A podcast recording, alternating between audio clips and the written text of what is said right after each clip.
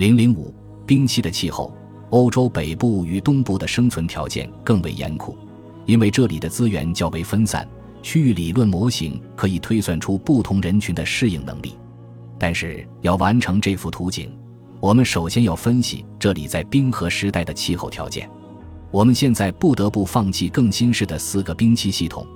这是一九零九年由朋克和布吕克纳在阿尔卑斯山路进行研究之后建立的。多年来，它提供了一个相对地质年代，但现在已被认为是极不完善的。当前冰期模式的线索并不是来自冰期活动的海岸线以及相应的河流接地，而是来自海底底层的沉积物。这些沉积物和软泥含有孔虫类海洋生物的微小骨骼，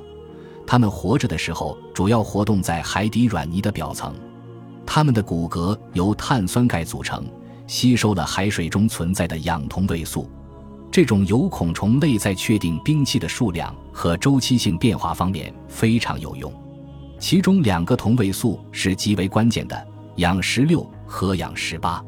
正如它们的数字所表明的。后者比前者重，二者在有孔虫类化石体内的比例是解开更新世年代学的关键。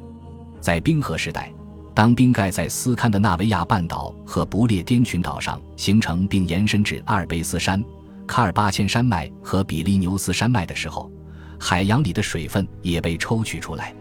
随着水分的流失，较轻的氧十六就使得这一领域海洋的同位素变重。海洋的水体面积随之缩小。当它们降至当浅海平面以下大约一百五十米的最低点时，大陆架显露出来。它将英国和法国连接起来，并在亚德里亚海的北部形成了一个大平原。在冰川后退、较温暖的间冰期，海洋面积的增加导致同位素数量的减少。从这些沉积物中提取出岩芯。然后分时间段测量岩芯内氧十六和氧十八含量的比值，这样就可以制作出参照岩芯深度变化的锯齿形曲线，可以反映出海洋的伸缩变化。目前，同一地层中不断重复的冰期间冰期连续变化的周期图表，已经取代了用各种数量来源拼凑的不连续的陆地地层观测结果。但对深海冰川遗迹研究最大的突破。可以追溯至具体的时间，在岩心 V 二十八二三八中的一千二百厘米处，沉积物就证明了当时南北极发生了磁场倒转。在这之前，它们是完全相反的。布容松山这一主要逆转界限的形成时间，已经通过对岩石的同位素衰减法测量出来。在这个案例中，主要测量钾和氩之间的衰减。这一结果将不容松山两极磁场转换时间校正为距今七十三万年前，这也被认为是早更新世和中更新世之间的界限。正如我们现在知道的，这个时间对史前欧洲史是一个重要的节点。有了这个校正的日期，每个冰期循环的周期就可以划分为更精细的时间段。在过去的七十三万年间，经历了八个完整的冰期循环。最初。这些循环每七万年完成一次，但在距今四十五万年之后，它的循环周期连续四次达到了十万年。冰期循环持续时间的变化，可能对欧洲大陆的早期人类定居点产生了重大影响，正如我们将在下文中看到的。通过景观带、动物群和植物群的各种细节，人们知道了末次冰期时存在的两个相对短暂且极端的时段，一个是温暖的。树木丛生的间冰期，一个是荒芜寒冷的全冰期。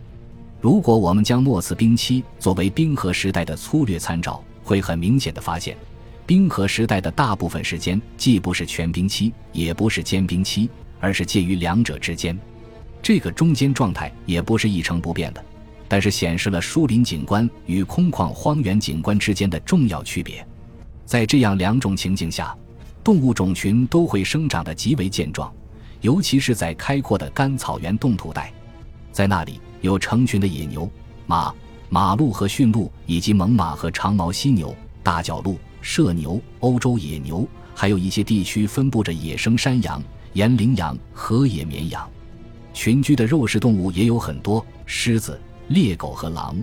而巨大的洞熊也很常见。巨大的体型提高了它们对寒冷气候的适应力。在开始于十三万年前的末次间冰期，这时的动物群与其在更为开阔的环境下种群与食物数量均达到峰值的情况颇为不同。我们仅仅找到了梅氏犀牛、长牙象、河马和天鹿。在距今仅一点八万年前的末次盛冰期，欧洲大陆大部分地区资源减少了，在两个冰盖之间的中欧地区资源尤其匮乏。这些关于更新世时代探索的结果是，我们不能再把寒冷作为早期移民的主要限制因素。